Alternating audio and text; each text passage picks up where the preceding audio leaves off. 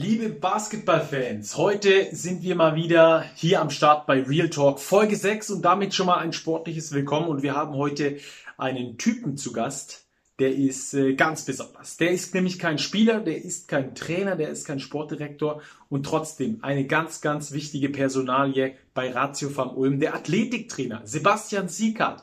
Er wird uns tiefgehende Einblicke geben, wie in Ulm das Athletiktraining aussieht, wie wichtig das ist und ähm, wird uns über Sachen aufklären, die ich selbst so nicht für möglich gehalten habe. Ich bin sehr froh, dass er bei mir in der Show ist. Hier ist Sebastian Siekert von Ratio Farm Ulm.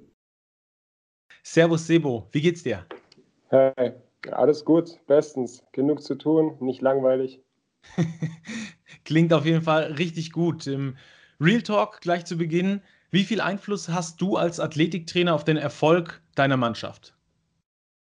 Also es ist ein Teil, äh, ist ein großer Teil, um Erfolg zu haben, Erfolg zu bekommen, äh, verletzungsfrei zu sein, sonst was. Das ist immer ein ganzes Gefüge. Und ich habe eben einen kleinen Teil oder einen größeren Teil, je nachdem, wie man es sieht, ähm, Einfluss auf, die, auf den Leistungsstand der Spieler oder auf die Verletzungsprophylaxe. Aber es ist immer ein ganzes Gefüge mit Head Coach zusammen, Assistant Coach, mit der sportlichen Leitung, mit, mit Management. Wie sieht so ein ganz normaler Tag bei dir im Arbeitsleben aus? Also ich starte relativ früh. Äh, ich bin so in der Regel, fange ich so um 8.30 Uhr an, gucke, dass ich davor mein eigenes Training nicht vernachlässige. Ähm, das, ist so, das ist so das größte Problem. Und äh, ja, dann fängt es an mit ein bisschen Vorbereitung, sage ich mal 8.30 Uhr bis 9.30 Uhr. Und meistens fangen wir um 10.30 Uhr mit dem Teamtraining an. Das heißt, davor habe ich einzelne Spieler, mit denen wir hier und da ein bisschen arbeiten. Und dann ist das Teamtraining oder das Video erst. Äh, Im Teamtraining habe ich den Warm-up-Teil. Danach, äh, nach dem Teamtraining, habe ich eben andere Leute, äh, wo wir an ein paar Baustellen arbeiten, individuell. Und dann ist das Ganze so, sage ich mal, um 2 Uhr ähm, ist das Training, der Trainingsblock fertig. Dann geht es ein bisschen in die Nacharbeitung und äh, dann arbeite ich auch noch mit der Jugend zusammen. Da habe ich das Glück, dass ich einen Assistant-Athletiktrainer äh, habe. Also dann gibt es Absprachen mit dem, dass er mir ein bisschen Feedback gibt, was eben geschehen ist die letzten Tage oder was eben, was eben die Planungen sind. Also das Letztere findet nicht jeden Tag statt, aber es ist eine Woche. Das hatte ich heute jetzt äh, heute Morgen schon erledigt, äh, wenn wir irgendwelche Pläne haben, was, was noch ansteht. Ja, also klingt, klingt mega interessant, was du, was du da machst. Du bist ja Head of äh, Athletik sogar bei, bei ja. euch, bei Ulm. Ähm, sprechen wir später nochmal ein bisschen drüber. Klar. In der normalen Saison hat eine Mannschaft, äh, die nicht in die Playoffs kommt, so fünf bis sechs Spiele im Monat ungefähr mit 34 Spielen insgesamt. Ähm, jetzt ist die Saison aber gestaucht, hat ähm, mindestens schon mal sieben Spiele im Monat, so auf den Durchschnitt ja. gerechnet, ist alle ja. vier Tage ein Spiel. Ähm, ja, wie, wie würdest du den Anstieg der Belastung bezeichnen? Hast du da, ähm, musst du vorsorgen für die Profis? Äh, ist da die Belastung höher als in, normal, in der normalen Saison? Vielleicht so rumgefragt. Ja, die Belastung ist bedingt höher. Also wir haben das Glück oder das Pech, äh, dass wir im Eurocup gespielt haben. Ähm, das heißt, wir hatten schon den Rhythmus von zwei Spielen die Woche. Das heißt, wir waren gezwungen, relativ früh den, die höhere Intensität zu gehen. Da ist am Anfang das Risiko eben da, ein erhöhtes Verletzungsrisiko, dass wir eben nicht jedes Spiel 100% frisch sein können. Vor allem mit dem Hintergrund von Corona letztes Jahr. Da konnten einige Leute nicht in die Halle, konnten nicht Basketball spielen. Ähm, teilweise war es auch zu heiß, dass sie eben draußen einfach laufen können. Das heißt, da ist das höhere Risiko da. Wenn wir dann aber zwei Spiele uns daran gewöhnt haben, zwei Spiele die Woche und das Ganze weiterführen, sind wir ein bisschen besser adaptiert dafür. Das heißt, dann haben wir ein niedrigeres Verletzungsrisiko darauf bezogen, sind also dann die Belastung besser gewohnt. Das sieht man zum Beispiel auch äh, Playoff-Teams, also die äh, Euroleague spielen, ähm, Bayern München oder Berlin, wenn die in den Playoffs sind, die sind den Rhythmus gewohnt, weil die eben so viele Spiele schon in der Woche ähm, einfach Intus haben. Auf der, auf der anderen Seite haben wir eben eine höhere Belastung. Das heißt, wenn teilweise die Spiele, wenn wir, glaube ich, das zweite oder dritte BBL-Spiel erst gemacht haben, dann, oder ja, dann hatten teilweise Teams, unsere Gegner eben zwei oder das dritte BBL-Spiel, was sie angreifen. Und wir kommen halt mit einer Last von sechs, sieben Spielen äh, dorthin. Ja, Vorteil, wir sind ein bisschen besser eingespielt. Nachteil, vielleicht sind unsere Beine ein bisschen müder. Das heißt, es gibt da nicht so das, äh, das Ultimum, das ist das Bessere, weniger Spiele, mehr Spiele. Es hat beides immer Vor- und Nachteile. Aber was auf jeden Fall ein Faktor ist, man kann sich weniger spezifisch auf einen Gegner vorbereiten. Und das Ganze gilt auch für die Physis.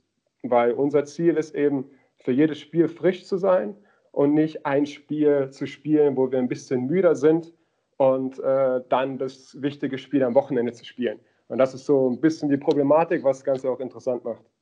Ja, mega krass. Also ich hatte immer, war immer davon ausgegangen, wenn eine Mannschaft mehr Spiele hat, dann ist die Belastung höher, also ist dann wahrscheinlich auch das Verletzungsrisiko höher. Aber wenn du jetzt sagst, dass man sich halt daran gewöhnt, auch, auch die Profis sich daran gewöhnen, ähm, ist das natürlich nochmal aus einer ganz anderen Perspektive zu sehen.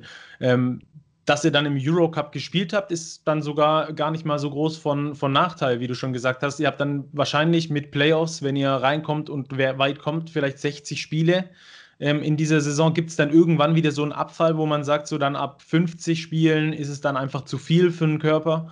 Äh, da steigen dann wieder die Verletzungen?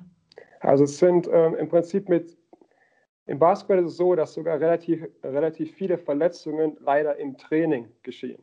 Und da hat jedes Team eben einen größeren Einfluss drauf mit der Trainingssteuerung.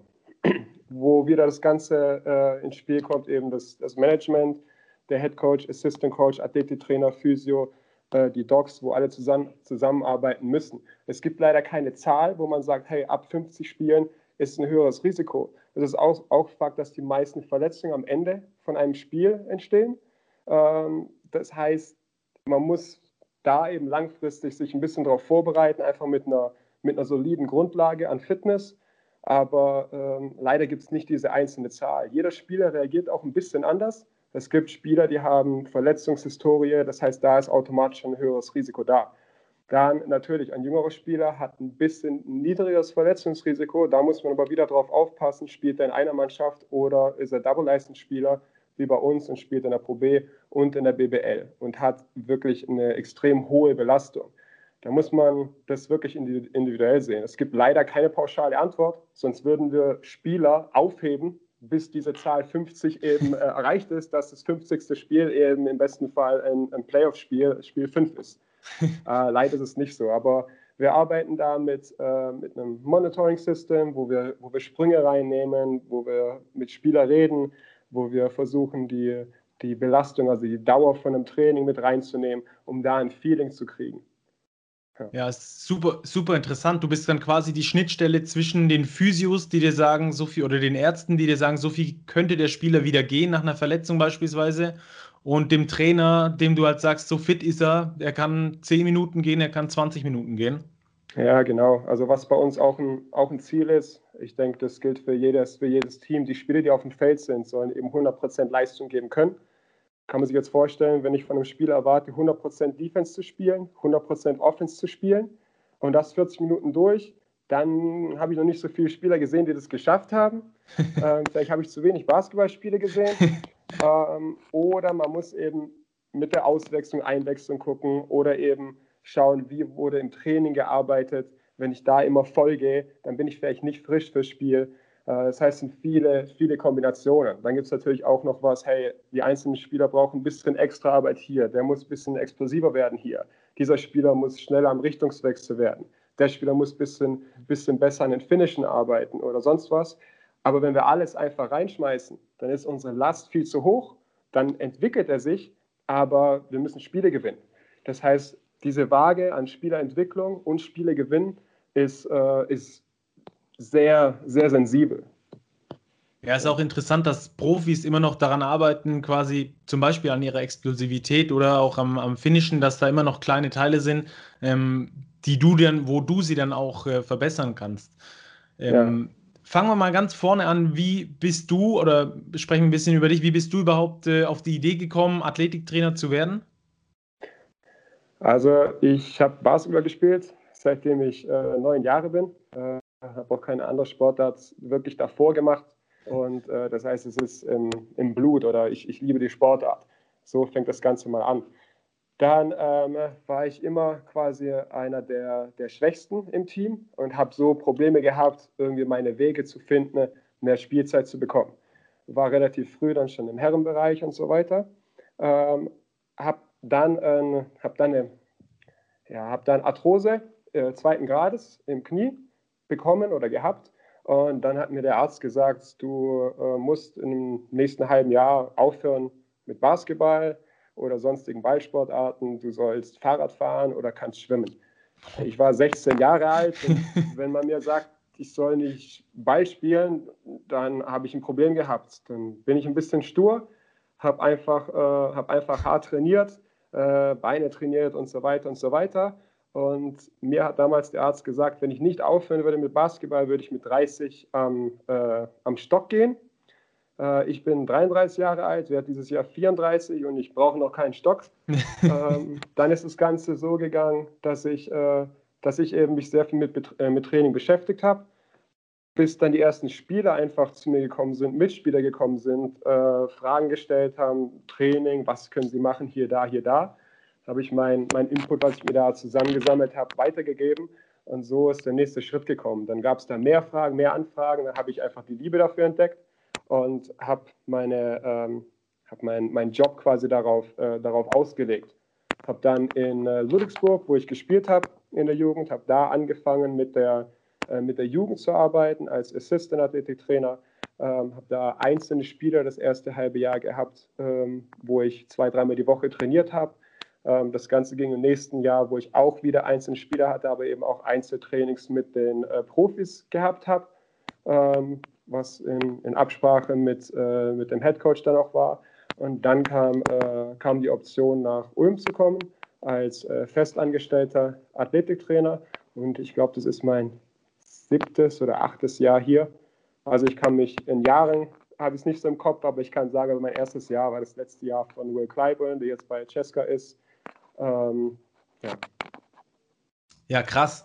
Ähm, hast du irgendwann als Kind schon die Idee gehabt, äh, Basketballprofi zu werden und dann hat es vielleicht irgendwann, hast du gemerkt, das reicht nicht und jetzt, ja. aber du wolltest trotzdem Teil von diesem Profitum sein? Ja, absolut. Also mein Ziel war es, war es nicht äh, Coach sein, mein Ziel war es, okay, ich will Profi werden, ich will da so gut sein, wie es geht. Habe gemerkt, okay, da, da war ich zu langsam, hier war ich zu schwach, habe da alles investiert, habe quasi zu viel gearbeitet oder nicht smart gearbeitet, aber ähm, das war absolut mein Ziel. Dann ähm, habe ich gemerkt, okay, hier Verletzung, wie auch immer, äh, Rückschritt, äh, Talent nicht, äh, nicht gelangt oder sonst was. Ähm, aber ich wollte unbedingt ähm, so gut sein wie möglich und ich liebe Basketball und so ist das Ganze dann, dann entstanden, äh, dass, die, dass die Liebe äh, weitergeführt werden konnte. Du konntest dann bei Ulm anfangen. Ähm, wie kann ich mir so eine Bewerbung vorstellen? Ist das wie bei einem Bürojob? Da gibt man so eine Bewerbungsmappe ab? Wahrscheinlich eher nicht. Da kommt es ähm, darauf an, dass die dich schon mal gesehen haben, dass du, wie du mit den Jungs auch davor gearbeitet hast, wie du sie weitergebracht hast auch. Also der größte Teil ist im Prinzip, ich habe ja, ich habe ja den, den Job nicht als, äh, nicht als Head of Performance Coach in Ludwigsburg gemacht, aber ich habe da schon mit der Jugend und auch mit Profis gearbeitet war dann auch in Trainingseinheiten und so weiter. Das heißt, da war ich quasi zwei Jahre, zwei, drei Jahre involviert. Und ich habe meine, meine Abschlussarbeit habe ich äh, über, über ein Training, äh, über, ein, über eine ganze Saison oder habe ich es über, über den Sommer, über die Vorbereitung geschrieben gehabt. Ähm, das heißt, ich hatte schon was schriftlich, wo dann von Ulm quasi angefragt wurde. Da hieß es, hey, äh, wir wollen da ein bisschen was aufbauen äh, wir haben gehört, du hast da was geschrieben, du machst da ja auch was mit Jugend und so weiter, ähm, ob sie die mal haben können. Da habe ich kein Problem mit gehabt, habe die einfach nach Ulm geschickt. Dann ähm, gab es ein halbes Jahr nichts oder kein, kein Gespräch, sonst was. Und dann kam am Ende vom, von dem Jahr relativ, wirklich, wirklich kurzfristig, also es war schon kurz bevor in Ludwigsburg die Saison wieder, die Saisonvorbereitung anfängt, kam die Anfrage, willst du nicht, äh, nicht mal vorbeikommen und wir äh, haben eine Stelle und wir können mal gucken, ob das was, was für dich ist. Es war wirklich, ich glaube, es waren zwei Wochen vor Saisonbeginn oder sogar eine Woche vor Saisonbeginn. Da war ich in Ulm äh, mit ein paar Spielern, wurde dann ein Training, ein Training gemacht, was ich leiten durfte. Dann wurde noch mit, der, äh, mit dem Geschäftsführer und äh, dem damaligen Head Coach, jetzt unser Sportdirektor, gesprochen. Und zwei Tage danach äh, hieß es, dass sie Interesse hätten und ob ich denn nicht kommen möchte. Dann hatte ich erst ein bisschen schlechtes Gewissen, weil ich in Ludwigsburg schon committed hatte. Ähm, habe dort eben mit dem Management gesprochen, mit dem, mit dem Head Coach, der, der jetzt immer noch dort Head Coach ist. Und äh, habe dann die Option genutzt und bin äh, nach Ulm umgezogen.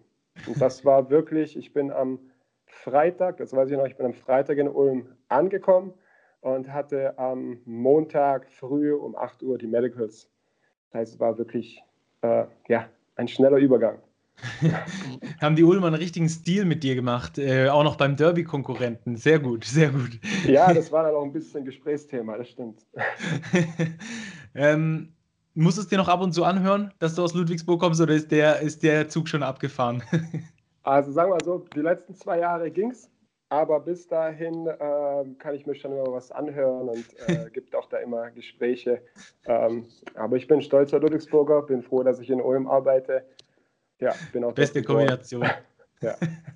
ähm, Ulm gilt ja als ähm, sehr innovativer Club. Äh, sieht man jetzt auch im, am Orange Campus beispielsweise. Merkst du das auch in deiner täglichen Arbeit, dass da wirklich innovativ gearbeitet wird?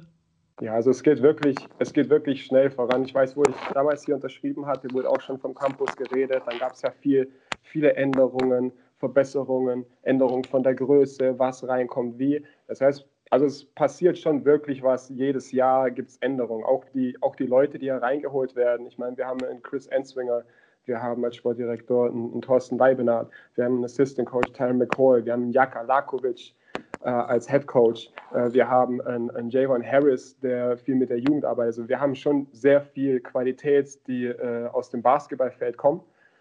Und dazu wurden äh, Rahmenbedingungen geschafft mit dem Campus. Der ist wirklich riesig und ist noch weiter in Planung. Dann werden, werden Ideen reingebracht wie, wie ein Skillcourt. Dann haben wir eine Kraftmessplatte ähm, dann haben wir direkt im Gebäude ein Orange Gym, wo das Fitnessstudio quasi ist, was man dann, nach, äh, nachdem das Ganze wieder aufmacht, nutzen kann. Also es werden schon Rahmenbedingungen geschafft, geschaffen, ähm, um eben progressiv zu arbeiten. Also das merkt man auf jeden Fall.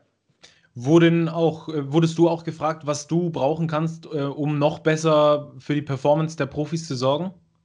Ja, also es gibt, es gibt einen Rahmenplan, der wird von der Geschäftsführung ähm, Geschäftsführer entworfen, aber sonst sind immer Schnittstellen involviert. Also wenn ich jetzt zur, äh, zur, zum Management gehe und sage, äh, es ist ganz wichtig, dies oder das zu haben, dann wird das natürlich erstmal abgeklärt, ob wir da alle auf derselben Wellenlänge sind. Aber dann wird schon versucht, in den Möglichkeiten, die wir haben, äh, das umzusetzen.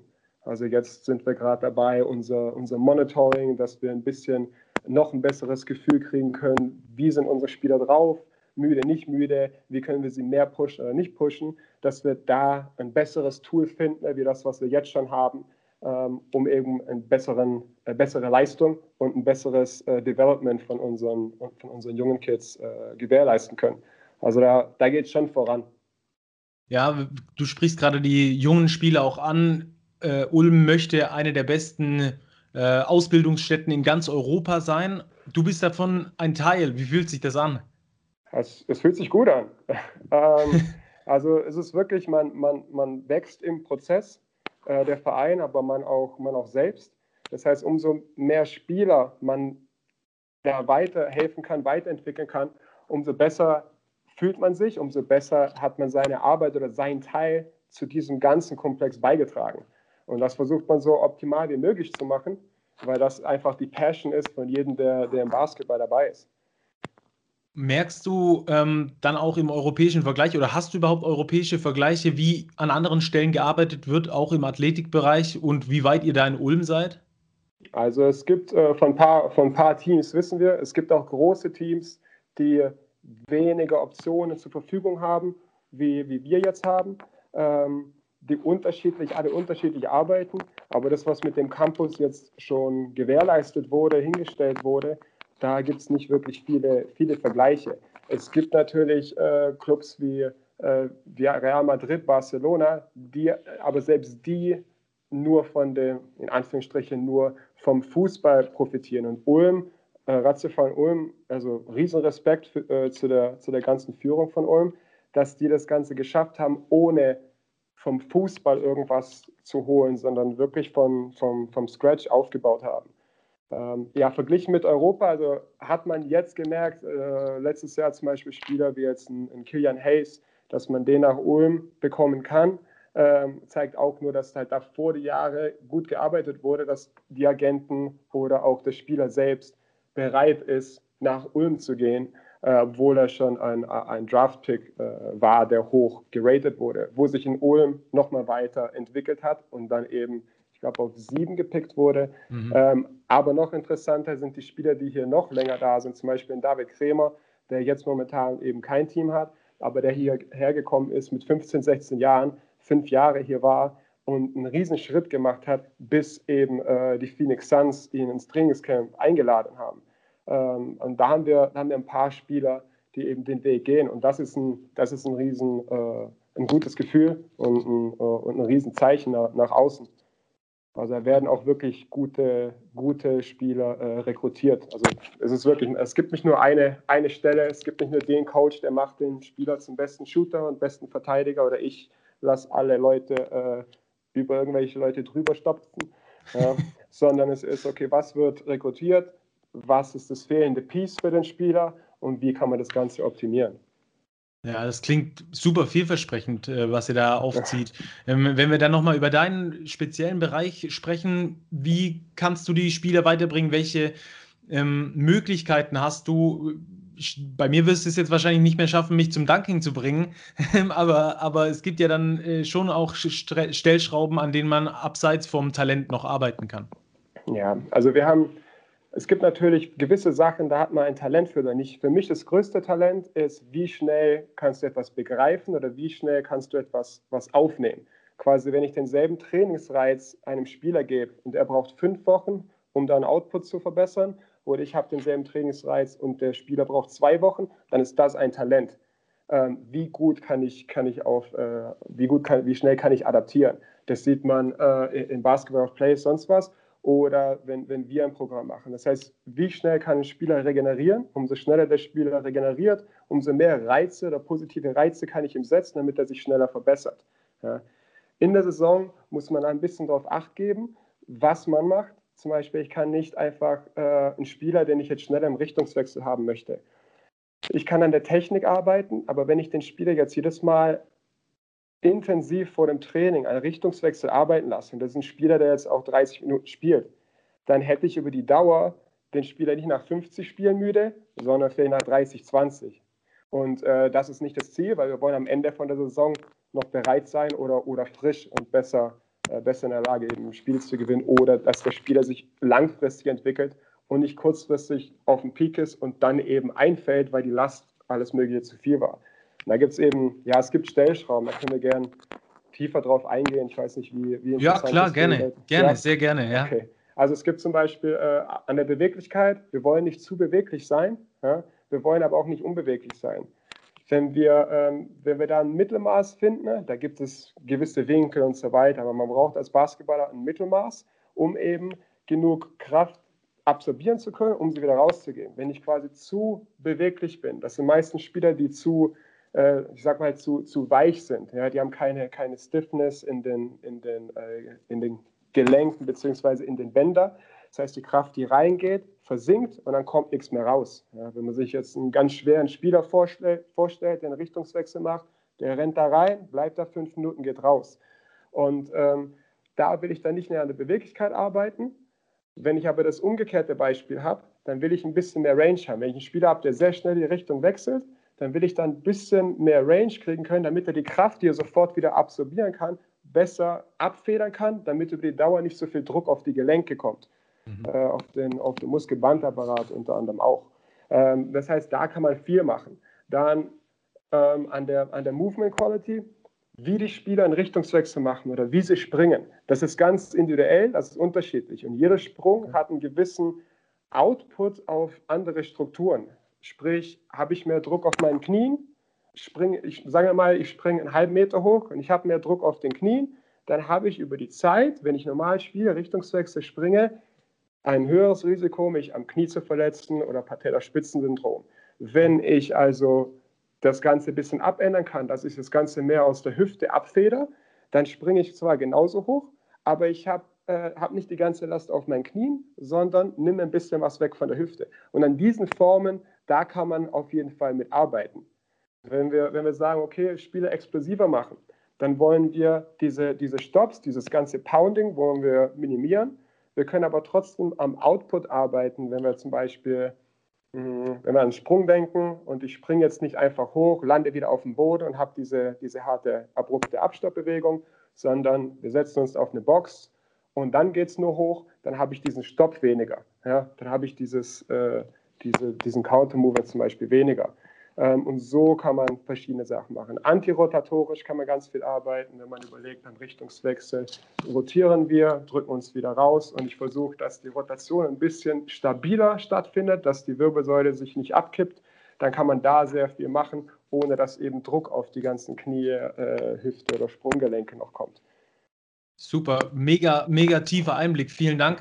Ähm das ist aber auch dann wahrscheinlich spielerabhängig und je mehr neue Spieler vor der Saison kommen, desto mehr Arbeit hast du dann wieder ähm, auch zu verrichten. Aber wie ist es bei dir? Ähm, gehst du erstmal ins Profitraining, schaust dir die neuen Spiele erstmal zwei, drei, vier Trainingseinheiten an und analysierst sie ganz genau? Ja, also es fängt im Prinzip an, das funktioniert bei der Jugend quasi ähnlich wie mit den Profis. Der Spieler kommt und wird einem Medical unterzogen, da machen die Docs ihren Teil ähm, da werden wir von der, vom Athletikbereich machen da also wirklich einen riesigen Test. Da, ähm, da gibt es in Europa, habe ich bisher noch kein Team gefunden, was so einen umfangreichen Test macht wie wir. Ähm, und dann wird das Ganze in Teile unterteilt. In Kraft, in, in, in Power, in Geschwindigkeit, in Richtungswechsel, also horizontale Geschwindigkeit, multidirektionale und in vertikale Springen quasi. Und dann wird das Ganze äh, angeschaut von der Stabilität und vom Output her. Dann werden für jeden einzelnen Spieler äh, Athletenprofile erstellt, von wegen, äh, was, die, was die Risikofaktoren sind und was die, was die Leistungsfaktoren sind. Das ganze Basketball bringt eh schon ein gewisses Risikofaktor, äh, einen gewissen Risikofaktor mit, was bei jedem Spieler gleich ist. Quasi viele Richtungswechsel, viele Stops. Und dann haben wir den Spieler angeschaut und wissen, hey, Problem ist, äh, beschleunigt super, aber stoppen kann er nicht. Ja? Dann ist also ein Problem, weil er gibt ganz viel Energie rein, aber wenn er mal abstoppen muss, ist sein Körper einfach nicht bereit dafür. Also weiß ich, um den gesund zu halten, muss ich daran arbeiten. Dazu kommt dann noch, äh, dass, wir, dass wir die Verletzungshistorie anschauen und sagen, was hat der Spieler gehabt oder nicht gehabt. Ähm, das ist immer das größte Risiko, äh, das ist immer der, der größte Risikofaktor, also eine Vorverletzung. Und so fassen wir diese, diese verschiedenen Punkte zusammen. Ich versuche das Ganze einfach zu machen in einem, in einem Diagramm. Und dann ist eben grün ist gut, rot ist nicht gut. Und dann versuchen wir, dass das Spiel so nah wie möglich an 100 Prozent kommt. Dann habe ich, hab ich die Voraussetzung geschafft. Aufgrund von dessen wird dann wieder geguckt, was ist die Belastung, was ja fürs Team meistens gleich ist. Und wie können wir, wie können wir die äh, kontrollieren, dass es nicht zu viel oder zu wenig ist. Das ist dann wieder Absprache mit den, äh, mit dem Coach. Ähm, wie viel extra kann der Spieler machen oder, oder wo soll der Spieler extra machen? Also wenn es gar keine Probleme gibt und er kann, könnte beschleunigen, stoppen, äh, alles gut, springt vielleicht nicht so hoch, aber kein Problem, dann gucken wir, was ist momentan wichtiger. Ist er so, so unathletisch oder unexplosiv, dass er keinen Spieler äh, vor sich halten kann? Okay, dann arbeitet er ein bisschen mehr mit mir. Oder ist das okay, aber er braucht einfach einen soliden äh, äh, Dreipunktwurf, dann arbeitet er ein bisschen mehr mit unserem äh, Development Coach ähm, am, am Basketball-Skill. Und so wird es quasi objektiv dargestellt, damit wir besser wissen, woran können wir arbeiten und, und was können wir wirklich mit dem, mit dem Spieler erreichen. Krass. Also ich hätte nie gedacht, dass es wirklich so, so, so tiefgehend ähm, bei euch äh, bis, bis wirklich ins Letzte analysiert wird. Mega. Ähm, aber wie ist es, ähm, habe ich es richtig verstanden? Du kannst quasi voraussagen, welche Verletzung am höchsten Prozentsatz eintreffen können würde. War super, super äh, formuliert. Ja. Ich, kann es, äh, ich kann es nicht voraussagen. Leider ist so, so weit die, äh, äh ja, die Forschung noch nicht. Ähm, es gibt nicht, also es gibt, sagen wir mal so, es gibt, wenn wir jetzt von der Flexibilität reden, es gibt bestimmte Winkelstellungen, wenn wir zu, zu flexibel dort sind, ist das Verletzungsrisiko höher. Jetzt gibt es aber auch was, wenn die Winkelstellungen zu klein sind, ist das Verletzungsrisiko höher. Also es gibt quasi einen Sweet Spot, wo wir von der Beweglichkeit äh, sein wollen, weil dann äh, ähm, die äh, Studienlage und die Erfahrung gezeigt haben, dass weniger Verletzungen passieren. Das Risiko ist aber trotzdem nicht, äh, also das Risiko ist absehbar, aber die Verletzung an sich ist nicht absehbar. Ja. Das ist genauso wie ähm, die beste Prophylaxe, um gesund zu bleiben, die beste, das beste Supplement, um besser Performance abliefern zu können, ist der Schlaf. Wenn ich also weniger wie sechs Stunden oder sechs, sieben Stunden schlafe, ist mein Verletzungsrisiko um 70 Prozent höher. Das heißt, ohne Übung, ohne Extra-Training, sonst was, auf den Schlaf achten, dann habe ich schon zwei Sachen. Dann habe ich einmal, bin ich besser regeneriert, habe also ein niedrigeres Verletzungsrisiko und wenn ich ein niedriges Verletzungsrisiko habe, weniger ermüdet bin, kann ich auch mehr Leistung bringen, was mir langfristig dann hilft. Das heißt, das ist ein Punkt, was, was man weiß, Schlaf auf jeden Fall. Und der Rest versuchen wir eben in diesem Spektrum zu sein, nicht zu viel Flexibilität, nicht zu wenig. Ja. Da gibt es die Spiele, die sind schon von Natur aus sehr beweglich. Da brauchen wir ein bisschen mehr Tension, ein bisschen mehr Kräftigung. Dann gibt es die Spiele, die sind sehr, sehr fest. Da brauchen wir ein bisschen mehr Beweglichkeit. Und genauso gibt es ähm, ja, bei, den, bei den Sprungprofilen. Einer springt jetzt einen halben Meter hoch, aber wie wird das Ganze produziert? Äh, kommt da alles nur, nur mit dem Druck raus, konzentrisch, oder hat er einen bestimmten Anteil, den wir möchten, wo er exzentrisch, also in der, in der Braking-Phase eben abstoppen kann? Da wollen wir lieber zum Beispiel, er soll erstmal sicher sein, erstmal muss er sauber bremsen können, bevor ich sage, fahr schneller. Weil dann fährt er einmal schneller, kommt eine Kurve, ist der Ferrari kaputt. Dann fahre ich lieber langsamer, wenn die Ferraris um mich herum kaputt gehen, ähm, kann ich immer noch sauber abbremsen. Ähm, ja. Hätte ich mal äh, früher mit dir gesprochen äh, zu dem Thema, hätte es für mich vielleicht auch noch zum Basketballprofi gereicht. ja, vielleicht, wer, wer, weiß, wer weiß. Ich glaube nicht. ähm, ihr führt ja die Athletiktests durch. Wer war so bisher der krasseste Spieler, mit dem du je gearbeitet hast? Also, ähm, also es sind, ich muss zwei nennen im Prinzip. Ah, vielleicht sogar ja, zwei. Äh, einmal wirklich äh, Javante Green, der jetzt bei den Boston Celtics ist. Ähm, bei ihm war das Verrückte, wie, wie schnell er die, die Kraft oder die Explosivität einfach entwickelt hat. Also in der Preseason, ich kann mich erinnern, er, er, er geht zum Fastbreak, läuft und dann ist ein Schritt, der geht einfach nicht nach vorne, sondern plötzlich geht er einfach hoch. Und dann, äh, ja, dann ist er dann mit Ellbogen auf, auf Ringhöhe und, und stopft das Ding rein. Und normalerweise sieht man bei den Spielern, okay, eine Ausweichbewegung oder, oder, oder wo er eben nachgeben muss, erst runtergehen muss und hoch. Und wie, wie schnell, äh, wie schnell Wu die, die Kraft entwickeln konnte, äh, das, war, das war verrückt. Ähm, sonst der zweite Spieler ist äh, Marvin Omuvi bei Göttingen, mhm. der extrem athletisch ist und ich bin mir auch sicher, dass er einer der athletischsten äh, deutschen Spieler ist in der BBL. Ähm, da muss man jetzt wieder gucken, okay, was ist, was ist die Stelle quasi, was, was braucht der Spieler? Ich habe den Athlet, ich brauche ein bisschen, von, äh, ein bisschen von Basketball, weil athletisch ist er. Das heißt, wenn er noch ein bisschen äh, basketballerisch äh, äh mehr konsistent wirft oder einen Drive hat, dann ist da, äh, dann ist da, ja, wird die Leiter schnell nach oben geklettert. Aber das waren so die zwei ja, Ausnahme, Ausnahmeathleten. Ähm, und sonst gibt es, ja, es gibt viele. Also in, in Gavin Schilling ist auch wirklich, äh, ist auch wirklich äh, auf einem hohen Level. Aber jeder hat so seine Schwachstellen. Ich, ich tue mich manchmal schwer, von nur also Athletik zu sprechen, weil die meisten Leute mit Athletik dann verbinden, okay, wie schnell ist der, wie hoch springt er oder wie schnell ändert er die Richtung.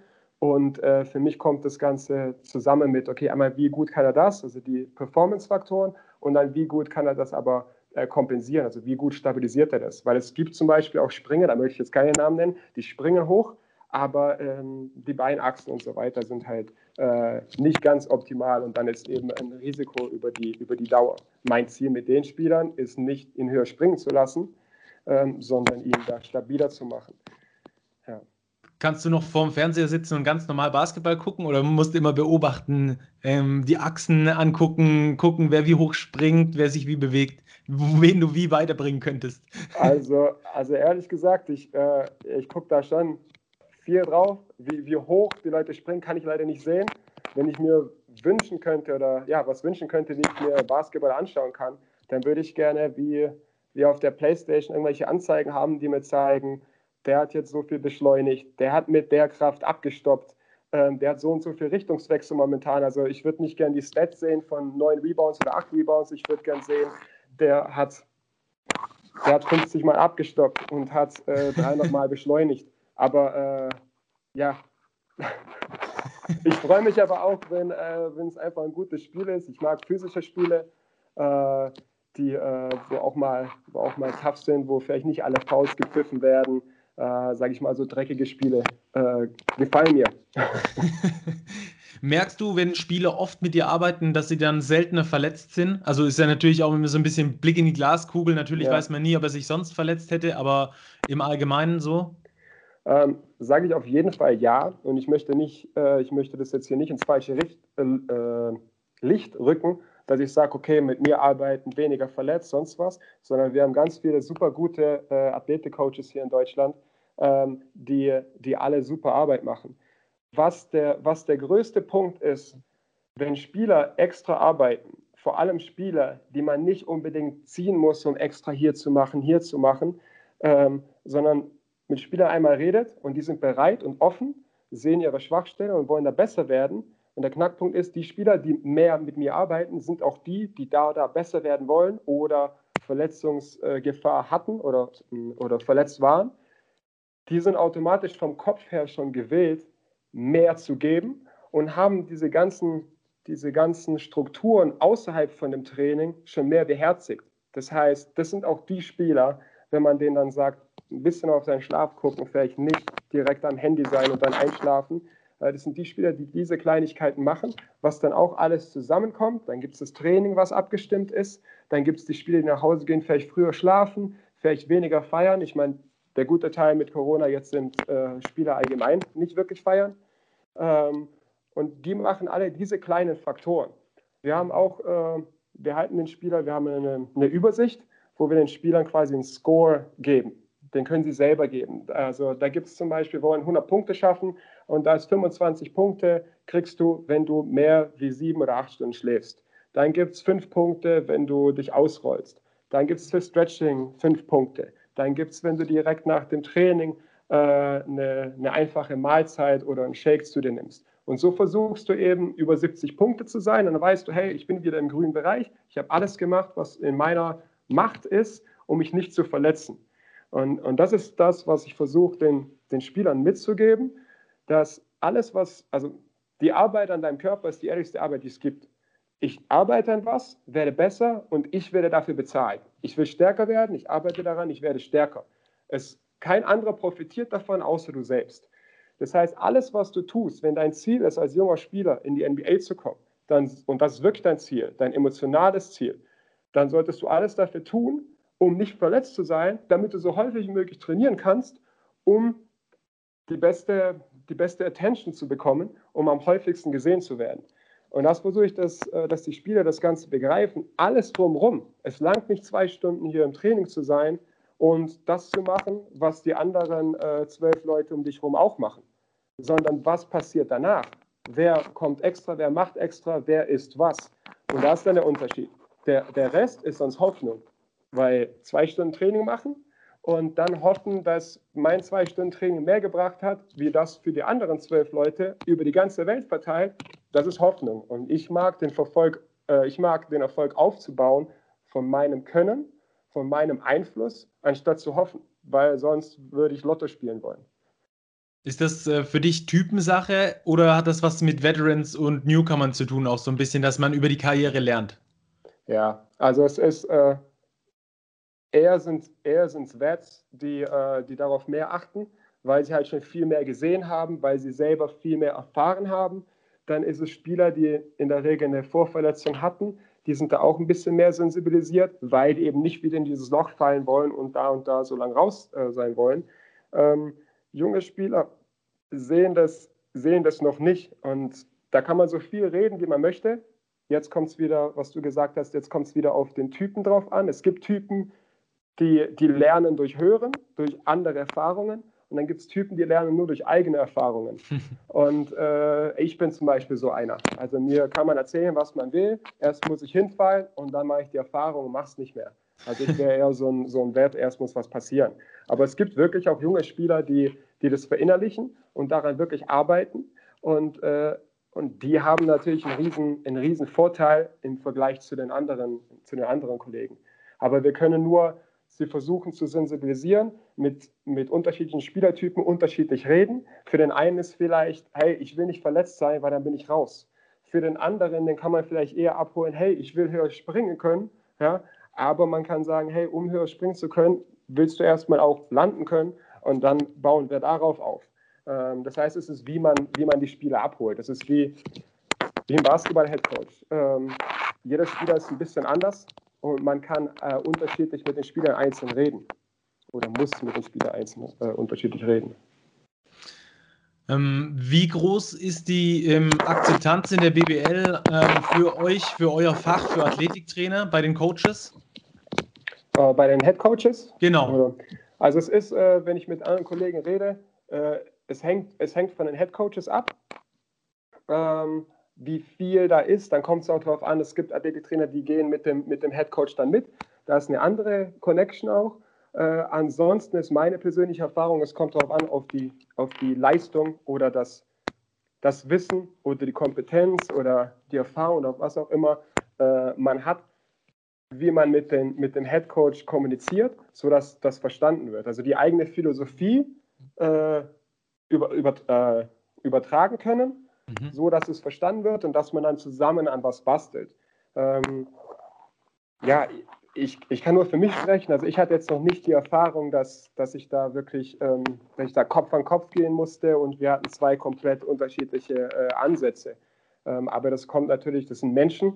Also die Athletiktrainer sind Menschen, die Headcoaches sind Menschen. Hm. Und äh, was, manchmal das, was manchmal das Thema ist, äh, für uns, auch für den Headcoach, ist, es ist nie genug Zeit, weil Jetzt muss ich hier Danny Jansson von, von den Tigers Tübingen äh, zitieren. Äh, ein imperfect game und äh, man hat, man wird nie 100% treffen. Man wird immer Defensive Rotations äh, ähm, failen und bei uns auch. Der Spieler wird nie von hier bis zum Mond springen und wieder runterkommen. Aber ähm, was was können wir machen, wie viel Last können wir geben und woran arbeiten wir. Zum Beispiel, dass wir nicht sagen, wir nehmen von dem Basketballtraining das und das weg, weil da machen wir Warm-up oder da machen wir äh, Krafttraining oder sonst was, sondern wir geben was dazu, damit das Basketballtraining besser wird. Und das ist halt eine Absprache, wo oder ein Bewusstsein, was geschaffen werden muss in der Kommunikation von, Assist, äh, von Assistant Coach, Head Coach und Athletiktrainer, dass dieses Konzept verstanden wird. Also es nicht ist, hey, ich nehme dir eine Stunde weg, sondern ich gebe dir eine Stunde, damit du viele Stunden Basketball machen kannst. Ja. Jetzt ähm, noch letzte Frage. In den vergangenen zehn Jahren hat sich in deinem Bereich wahnsinnig viel entwickelt. Davor haben die wenigsten von Athletiktraining gesprochen. Das ist wirklich jetzt so steil bergauf gegangen. Ähm, wo glaubst du, geht die Entwicklung noch in deinem Bereich hin? Also ich glaube wirklich, dass es noch, äh, dass es noch weiter äh, so ansteigt. Und was man jetzt schon sieht, ich meine auch mit bei uns im Campus, dass es, äh, dass objektive Fakten immer, immer wichtiger werden. Davor war es ja ein bisschen Krafttraining machen, man weiß, der Spieler wird stärker, ist robuster, aber es gibt nicht wirklich wie, wo, was, wie robust, was zu viel. Und jetzt werden immer mehr Daten ermittelt. Das ist das, was wir versuchen mit dem Screening, auch den Spieler objektiv zu machen und nicht sagen, ja, du bist langsam, sondern zu sagen, du bist da und da kannst du hin. Das ist dein Potenzial. Und ich glaube, dass viel mehr in den, in den Bereich kommt äh, messbar. Ich meine, bei uns, wir haben jetzt die, die Kraftmessplatte, wo ich, wo ich Ausweichungen sehen kann. Ich habe mein, hab meine Kraftverlaufskurve. Ich habe die Beschleunigung, wo ich in einem Sprung sehen kann, Links-Rechts-Vergleich und so weiter. Dann haben wir zum Beispiel den Skillcode, wo wir unterscheiden können, äh, hat der Spieler eher ein Problem an der Reaktion oder hat der Spieler wirklich ein Problem an der Physis, an der Physis äh, die Richtung schnell genug zu wechseln? Äh, ist es kognitiv oder ist es eben, ist es eben physisch? Und, ähm, und ich glaube, dass das Ganze immer mehr in die Richtung geht, auch wenn wir jetzt äh, von Monitoring sprechen. Ähm, ja, wir haben hier eine Excel-Datei und basteln da, aber es gibt auch immer mehr Teams, die, äh, die sich von, von außen noch mehr technische Tools holen, ähm, wo, wo man eben das, was ich vorher angesprochen habe, äh, wie ich gerne ein Spiel sehen würde, äh, wo man mehr Informationen rauskriegt. Und ich glaube, mit der Zeit, man wird nie Verletzungen voraussagen können, aber mit der Zeit wird das ganze wird das Feld immer, immer kleiner, dass man immer mehr eingrenzen kann, in welche Richtung geht das, in welche Richtung geht das, wo sind die Schwachstellen, wo ist das Problem. Und äh, das Objektive, das, äh, das Technische, das ist, glaube ich, was, was immer mehr kommt. Und natürlich auch bei euch ähm, immer noch wachsendes Know-how. Ich glaube, gerade in den USA und sowas ist nochmal die Sportwissenschaft ähm, auch äh, auf nochmal einem anderen Level als in Deutschland, oder? Ja, also hängt wieder damit zusammen, dass, die, dass es schon früher diese Positionen gab, mhm. dass es im Prinzip äh, normal ist, dass ein NBA-Team hat einen äh, Head of Performance Coach, dann haben die Assistant Coaches, Strength Assistant Coaches und dann gibt es darüber noch ein ganzes, also ein Head of, uh, Head of uh, Players Development und teilweise gibt es eben Players Development noch unterteilt in dem physischen und in dem, und in dem Skill, in dem Basketballteil. Und dann wird das Ganze natürlich mit viel mehr Wissen gefüllt und so, so entsteht das Ganze. Hier ist es so, wir haben, wir haben die Leute oder meine Position, die, viel, die viele Sachen, diese ganzen Bereiche abdecken, aber es sind eigentlich Teilbereiche, was in den USA, äh, wo sie spezifischer sein können. Da hat mhm. der Assistant Coach, der macht das oder der Assistant Strength Coach macht das. Der Director nimmt quasi diese ganze Übersicht und sagt, ja, der muss hier arbeiten, der muss hier arbeiten. Und wir haben, deshalb wird unsere Arbeit auch nie langweilig. Äh, hm. deshalb hört unsere Arbeit auch nie auf, wenn wir nicht irgendwann sagen, okay, jetzt muss ich den Computer abschalten, ich muss jetzt nach Hause gehen. Ähm, ja, weil, weil, wir, weil wir das alles in einem haben. Das heißt, wir sind Assistant Athletic Trainer, wir sind Head of uh, Performance, wir sind uh, Head of Physical uh, Director, alles Mögliche. Und wir sind, äh, dann haben sie ein Monitoring. Das sind in der NBA sind das nochmal andere Leute, die das Monitoring machen, das Load Monitoring von den Spielen und Trainings. Ja, das heißt, ähm, ja, ist, äh, die können spezifischer arbeiten. Ja. Das ist, das ist ein Riesenvorteil. Aber da kommt, ist in Deutschland auch schon viel mehr gekommen. Ich meine, vor ein paar Jahren, äh, wo ich nach Ulm bin, ich glaube, da gab es, ich glaube, da gab es fünf Standorte, die einen festangestellten Athletiktrainer hatten. Und mittlerweile hat es jeder Standort. Also auch in der BBL. in der BBL, genau. Mhm. Also da hat es mittlerweile auch, wenn ein Aufsteiger äh, hochkommt, dann gibt es einen festangestellten Athletiktrainer. Das heißt, die Entwicklung, dass man sich da schon mehr mit auseinandersetzen kann, ist schon gegeben. Oder wir, wir hier in Ulm. Äh, äh, wir haben einen Assistant-Athletiktrainer, der macht ganz viel mit unserer Pro B zusammen. Ja, und äh, haben da eine Schnittstelle. Das heißt, ich kann auch ein bisschen mehr in die anderen Bereiche investieren, weil der Pro B-Teil zum Beispiel auch viel von meinem Assistant Coach übernommen wird. Also es geht schon in die Richtung, aber USA ist halt einfach, sage ich mal, zehn, hat das Ganze zehn Jahre früher gemacht. Das ja. ist der Punkt. Ja, in der Sportwelt einfach nochmal einen Tick weiter voraus. Ja. Wunderbar, Sebo, vielen, vielen Dank für deine Zeit. Mega, mega interessante Einblicke. Ich beschäftige mich fast 30 Jahre mit dem Sport und habe, ähm, glaube ich, noch nie so ein interessantes Gespräch geführt, weil ich so tief reingucken konnte. Ich habe selber nicht auf dem Plan gehabt, ähm, wie tief euer Themenbereich ist. Mega, Riesenrespekt. Also vielen, vielen Dank. Ich hoffe, ich, hoff, ich bin nicht zu viel äh, abgespannt oder sonst was oder zu Alles viel Detail oder nicht. Aber ja, das ist meine Passion. Ich könnte wir könnten hier den ganzen Nachmittag reden, wenn ich nicht mehr einen Termin hätte oder so. Aber ja, vielen, vielen Dank. Ja, also vielen Dank für deine Zeit. Ähm, und vielleicht sehen wir uns dann ja wieder für Folge 2 dann irgendwann mal mit äh, Sebastian Siekert. Vielen, vielen Dank und Dankeschön. mach's gut. Viel Erfolg weiterhin in der Saison. Dankeschön, dir auch. Das war einfach mega. Hat mir sehr viel Spaß gemacht.